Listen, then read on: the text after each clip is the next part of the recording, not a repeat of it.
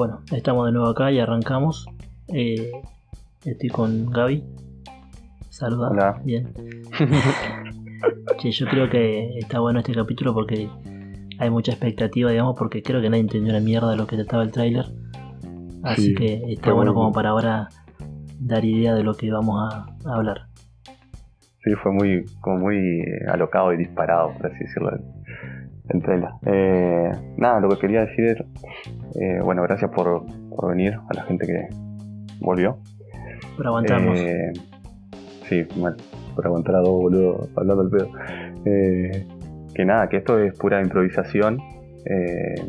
prácticamente que no, no, no charlamos los temas antes, sino que salen y los grabamos. Eh, y que nada, que si resuenan con algo de lo que decimos se lo queden y todo lo demás lo desechen. Es decir, que se queden con todo aquello que le da algo para construirse o desconstruirse. Viste que en cada, o sea, de cada 10 palabras que puedas tirar al azar, digamos, siempre hay una que pega. Así que un poco creo que la idea es esa, digamos. eh, hablar al pedo y hablar al azar así. Y, y si algo queda, Si te sale algo copado, queda. che, bueno. eh, en lo que respecta, digamos, al tema de hoy, la idea sería de hablar sobre el miedo. Y para eso, para introducirte, digamos, Gaby, tengo eh, acá la definición de lo que sería el, el miedo para la Real Academia Española, que dice, Vamos, la RAE. que dice, escuchate esto, dice, es aquella perturbación angustiosa del ánimo por un riesgo o daño real o imaginario. Ajá. ¿Qué carajo quiere decir esto? No sé, a mí me gustó la primera palabra perturbación Sí, y daño real o riesgo imaginario. Digamos esa parte. sí, yo creo que Como también... Ajá. Creo que el, el foco, digamos, que tiene también, o lo que me resultó más interesante, es esto que dice, ¿no? De, de que sea real o imaginario, digamos. Porque está hablando mucho esto de la percepción que uno puede tener, y de hecho, gran parte del, del miedo, y yo creo que casi la mayoría del miedo que siempre tenemos, son inventados por nosotros mismos, digamos. Tiene que ver con esto, digamos, Claro. ¿no? De percibir justamente el daño y no de estar. eh, o sea, no que exista realmente, digamos. claro, es como, como un velo, se puede decir. O como que te pones los lentes, ¿no? Te pones los lentes del miedo, ahora me pongo los lentes del miedo y, y chao. Cagaste ahí, estás atrapado por los lentes del miedo. Realmente, Eh, toda la onda. Sí, lo siento bien. Eh, pero sí, yo, yo pienso igual en ese caso, porque mm, eh, nada, o sea, si vamos a la, la- la- la raíz, eh, toda experiencia pasa a través de el aparato perceptor y nuestro aparato perceptor es nuestro propio cuerpo y eso todo se elabora en el quilombo que pasa a la mente, entonces nada. eh, Todo es inventado para vos. eh, yo digo que Estamos hablando del miedo. Sí, yo digo que en verdad la pregunta que, que yo me hago es, ¿la serpiente existe o no? Esto va a ir después, como después se va a entender esta parte, pero ¿en verdad existe la serpiente o la serpiente está dentro de mi cabeza? Ok, spoiler. Después. Eh, Che, y, y a ver, para no para no correr, digamos, a la serpiente. Vamos a dejarla todavía allá, si vos me decís que más adelante va a venir. Eh, ¿De dónde viene el miedo? eh, lo que yo creo que el, el miedo que hace poco, lo, lo- o sea, en estos días fue que estuve pensando sobre eso, eh, porque mi primer así concepto sobre el miedo era el miedo es ignorancia. Ignorancia. No, no de, de ignorante, o sea, de, la, de lo vulgar, sino de, del ignorar, de desconocer algo. claro, bien, perfecto. Y después le, sí, después le di una, una vuelta de rosca y dije, no, espera. El miedo no está todo el tiempo presente, sino que se desata por ahí, como que aparece. Entonces dije, chao. El miedo es la proximidad ante lo desconocido, ante lo ignorado, por así decirlo, ante la sombra. Cuando te estás próximo a eso, eh, cerca, cercano eh, o, o pronto, se desata el miedo. Eh, como que no está todo el tiempo ahí presente, sino que se, aparece cuando tiene ganas. O cuando nos queremos poner los lentes del miedo. Hay un interruptor, digamos, que entonces cuando estamos cerca de algo que no puedes que nos puede representar un riesgo, vos decís que ahí se activa y aparece. Sí, viene la catombe. Eh, chao, cuando te pones los lentes del miedo cagaste. Eh, y, prácticamente o es esto, ¿no? El miedo sale de, aquella ignorancia que tenemos ante todo lo desconocido, ante la, la- inmensidad de, toda la oscuridad que se presenta delante y no, no, nos tiene ahí como que te digo, no sé, vulnerables, se puede decir. Como que esto me pasa, me pasa mucho con la oscuridad. Como que, viste, te sentí ahí vulnerable o que hay algo escondido y que, y que corres riesgo ahí. Entonces, chao. Me gustó es esa miedo. palabra, la, la palabra justamente vulnerable, porque me parece que tiene que ver mucho con, con esto. Me parece que todo, todo lo que es el miedo, eh, en cierta forma, tiene que ver con sentirnos vulnerables en algo. Me gustó mucho esa, esa analogía. ¿Y a vos te parece que sirve de algo, digamos? Si pudieras ponerle una función, un, un Eh. sentido, ¿por qué carajo pasa? Eh, sí, a ver, si existe el miedo es porque para algo sirve, corta. O sea, no, no, no, no va a haber algo que exista que no sirva para nada, eh, sino que cumple su función. Yo creo que cumple la función. eh, y bueno, y ahí está el, el- el modo de la función o la, o la relación que nosotros tenemos con el miedo. Eh, nos puede paralizar, literalmente, eh, de salir corriendo, o, o es más, paralizarte y quedarte ahí cuando sentí mucho miedo, o también lo que me pasa y es la mirada que yo tengo del miedo, que es como la verdadera función, la que creo yo que tiene, es que eh, esto del, del cuando se presiona el interruptor, eh, como que para mí el miedo es una alerta o un aviso, como una, llamada de atención de decirte, eh, che Gaby, mira, es esto, tenés que ir por acá, como que es un indicador para mí. Eh, pero también es por la relación que yo le hago al mi- al- al miedo con la sombra y con la sombra de, mí mismo, digamos. Eh, al no, no poderme separar de mi sombra, eh, cuando aparece el miedo, me pasa esto de que digo, eh, hay algo que estás desconociendo de vos y te está produciendo miedo. Entonces, para ahí tengo que ir. Como esa parte positiva de impulso motor, por así decirlo. para ir asociando palabras, hoy, nos mencio- hoy, hoy mencionabas vos, digamos, que el miedo se relaciona con eh, el sentirnos vulnerables y ahora también estás asociándolo con esto de desconocer, digamos, lo que decías hoy, digamos, de, de ser ignorante de algo. Claro, porque mm, esto, nada, de que eh, nos sentimos muy vulnerables al, al ser ignorantes de algo. Eh, y, y hay algo súper, a ver, eh, que esto está buenísimo, que se me vino, es de que mm, como que eh, nosotros, el, el humano, eh, convive, viste, con esta mezcla entre ignorancia y conocimiento, viste. Como que no es una, no somos luz, ni somos tinieblas, sino que eh, somos una media luz, ¿viste? Eh, entonces, eh, nada, como esto de...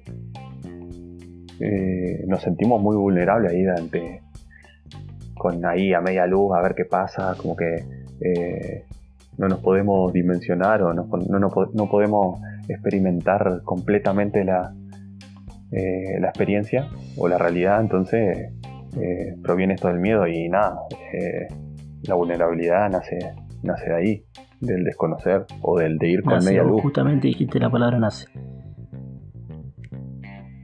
¿eh? ¿Se adquiere el miedo o es algo que ya se trae?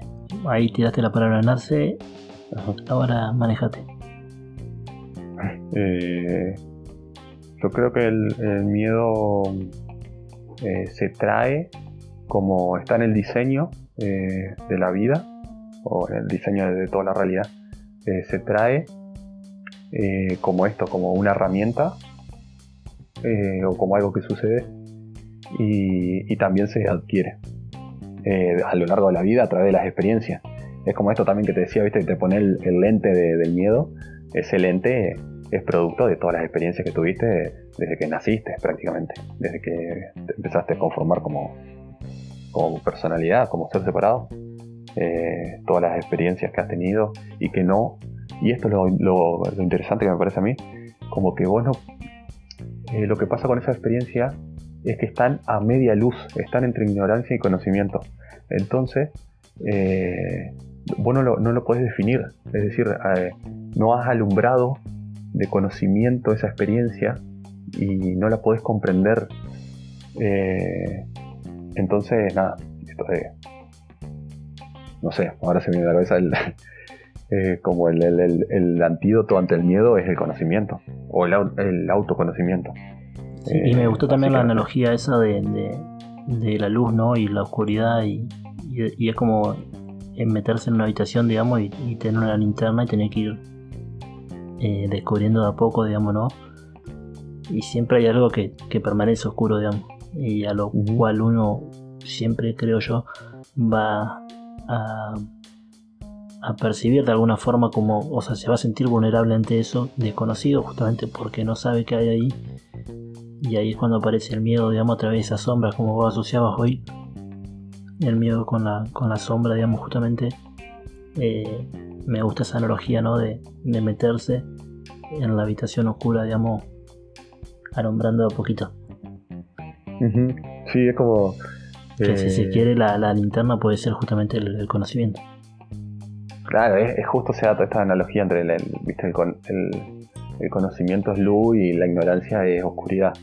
Eh, y, también vos fíjate que es súper eh, así, no sé, a mí me, me flasho con estas cosas, pero como que en, en plena ignorancia y en pleno conocimiento eh, no sentimos miedo, no nos sentimos vulnerables. Cuando hay plena ignorancia, en los dos extremos no hay, no nos pasa esto.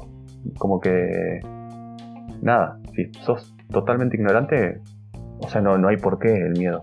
Y si estás en, pleno conocimiento, no hay por qué miedo, porque... Ignorarías el miedo incluso. Claro, claramente.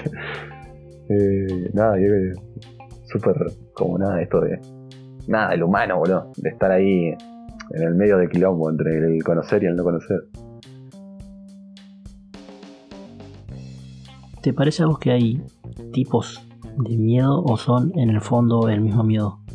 Te pregunto porque eh, buscando me encontré con que existen cinco tipos básicos eh, que son el miedo a la muerte, la pérdida de autonomía, la soledad, miedo a la mutilación y daños y perjuicios al ego.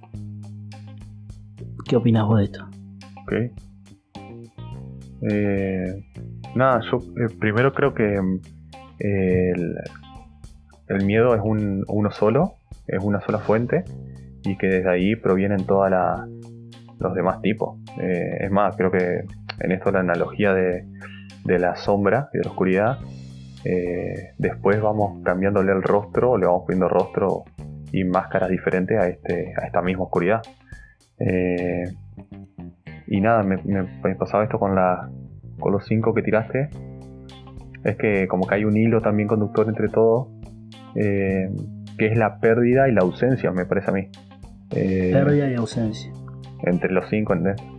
Sí, como esto la pérdida de la vida, como ausencia también, hay pérdida de autonomía, la soledad, falta algo, ¿no? Y que también... Eh, miedo a la mutilación, también en el fondo me falta una pata. Que también en el fondo reflejan un poco lo, que veníamos hablando de esta... Eh, de este percibirse vulnerables, digamos, ¿no? En el, en el paso después, digamos, ¿no? Es como que son puntos de quiebre, si se quiere. Si, si los mirás a cada uno, eh, cada uno como que representa un punto de quiebre donde a partir de ese momento eh, arranca el miedo, digamos, de saber qué va a pasar después, o digamos, ¿no? Es como que uno eh, proyecta, digamos, si se quiere. Y creo que ahí está lo de sentirse vulnerable y ahí está también lo que vos decía de tener el fondo de, del miedo a lo desconocido, justamente. Por lo cual yo, coincido con vos, digamos, de que es un solo miedo que se va. Me gusta la, la analogía esta, ¿no? De se va disfrazando. Sí, y es como, ah, es un hijo de puta. Pero, y nada, esto también me pasa de, esto de la proyección, es con eh, que te, te pones, digamos, el, anteojo, el lente de, chao, hoy me pinta mirar con el miedo y bueno, chao, miro todo con miedo. ¿Uno se pone el lente eh. o eso es algo que no puedes eh, escapar de eso, digamos? ¿Podría uno manejar, si se quiere, controlar el miedo, digamos? Eh, yo soy súper radical en esto, pero eh, yo creo que sí, que uno elige eh, inconscientemente o consciente ponerte el lente del miedo y también se puede controlar este mismo lente, porque al ser un lente, al ser un velo, eh, cuando esta, digamos, vos, es la relación que, tenés con el, con el miedo, ¿no? Eh, el lente sería como, bueno, me, eh, pongo en este, en este modo. ¿Y qué pasa con esto de, la... Dicho así es fácil, pero por ahí, en el momento... No, no, ni hablar, yo lo estoy simplificando. Sí, ni hablar, hijo soy un hijo de puta. por, perdón a todas las personas que tienen pánico y todo, pero es como eh, viste que yo había dicho antes que eh, la cura del miedo es el conocimiento o alumbrar o la luz eh, y que también es el autoconocimiento. Eso es lo que me parece a mí súper prescindible y lo más importante que es el autoconocimiento. Cuando uno alumbra el miedo y descubre qué hay detrás de ese miedo, ya no se puede digamos, es, como un antes y un después Es como una iluminación, justamente. Es una iluminación, no se puede volver a... No te puedes hacer el pelotudo y querer tener... Eh, sentir miedo sobre eso porque ya sabes lo que es, por así decirlo. O sea que lo que estaría eh, haciendo falta, digamos, es que uno pueda eh, encontrar esa forma de... pensando, por ejemplo, en esta analogía ¿no? del miedo como, como sombra, una sombra que incluso tal vez va creciendo, digamos, ¿no? y va, va, haciéndose cada vez más grande, más extensa, en la medida que uno lo va dejando. Y justamente uno tiene miedo a esa sombra que, que, desconoce, digamos, ¿no? Y, digamos, uno tendría que, según lo que vos, me decís, uno tendría que tratar de lograr alumbrar para ahí, para ver que no hay nada, digamos, que cuando aparece la luz, esa sombra se desaparece eh, y después, una vez que vos descubrís eso, digamos, es muy difícil que nuevamente cuando aparezca la sombra vos eh, le tengas miedo, porque sabés que ya ahí no hay nada. Pero igual, de todas formas, esto es lo más complicado, digamos, obviamente, ¿no? Eh, no es fácil, digamos, poder alumbrar esa sombra y... No, no, más vale, y es como también toda esta la relación entre vos y tu sombra. nada, o sea, el miedo no lo podés eliminar, sino que eh, lo que va a cambiar es tu relación con él. Y tú también lo que vos vas a adquirir, porque lo que adquirís es autoconocimiento y es eh, eh, tu posicionamiento ante eso. Es decir, vos te empezás a conocer y decís, ok, me está pasando esto, estoy teniendo miedo, ya sé por dónde viene la mano, ya sé por qué tengo miedo, ya sé cómo. Es como te dan, el conocimiento te empieza a dar herramientas para poder, definitiva, eh, combatir, que no es la palabra que me gusta, pero sería combatir contra el miedo. Porque en verdad no se combate contra nada, sino que nada. Es una ilusión. O sea que como para ir dando un, un brochecito de cierre, eh, estamos llegando a esto, digamos, ¿no? de, de, decir que el miedo, si se quiere, es en primera instancia una, eh, un percibirse vulnerable ante algo y, en segunda instancia, digamos, es eh, justamente, digamos, que la fuente de ese, de ese miedo, de todos los tipos de miedo, es lo desconocido, la oscuridad que está ahí del otro lado y a la que uno no, tiene acceso y justamente por no tener acceso uno proyecta en esa sombra eh, las sombras del miedo, digamos, ¿no? los distintos rostros, las distintas caras, digamos, que se van haciendo cada vez más extensas eh, y van achicando a uno, digamos, y haciéndolo más vulnerable justamente. Sí, sí, sería eso.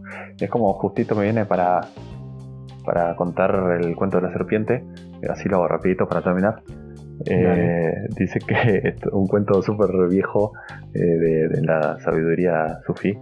Eh, iba un caminante, bueno, un caminante, un peregrino por el desierto ahí, y se le iba cayendo la noche, y el tipo tenía mucha sed, ¿no? entonces se le hace de noche, ahí, digamos que en penumbra, sería como la tardecita, por así decirlo, ¿viste? Cuando se empieza a ocultar el sol iba caminando por el desierto con mucha sed y se encuentra, ve a lo lejos que hay un, balde, ¿viste? Un aljibe donde poder saciar su sed. Eh, sed de conocimiento, pero es otra analogía. Eh, y bueno, y, al parecer lo que ve el tipo al lado del, del balde, del aljibe, es una serpiente, ¿no?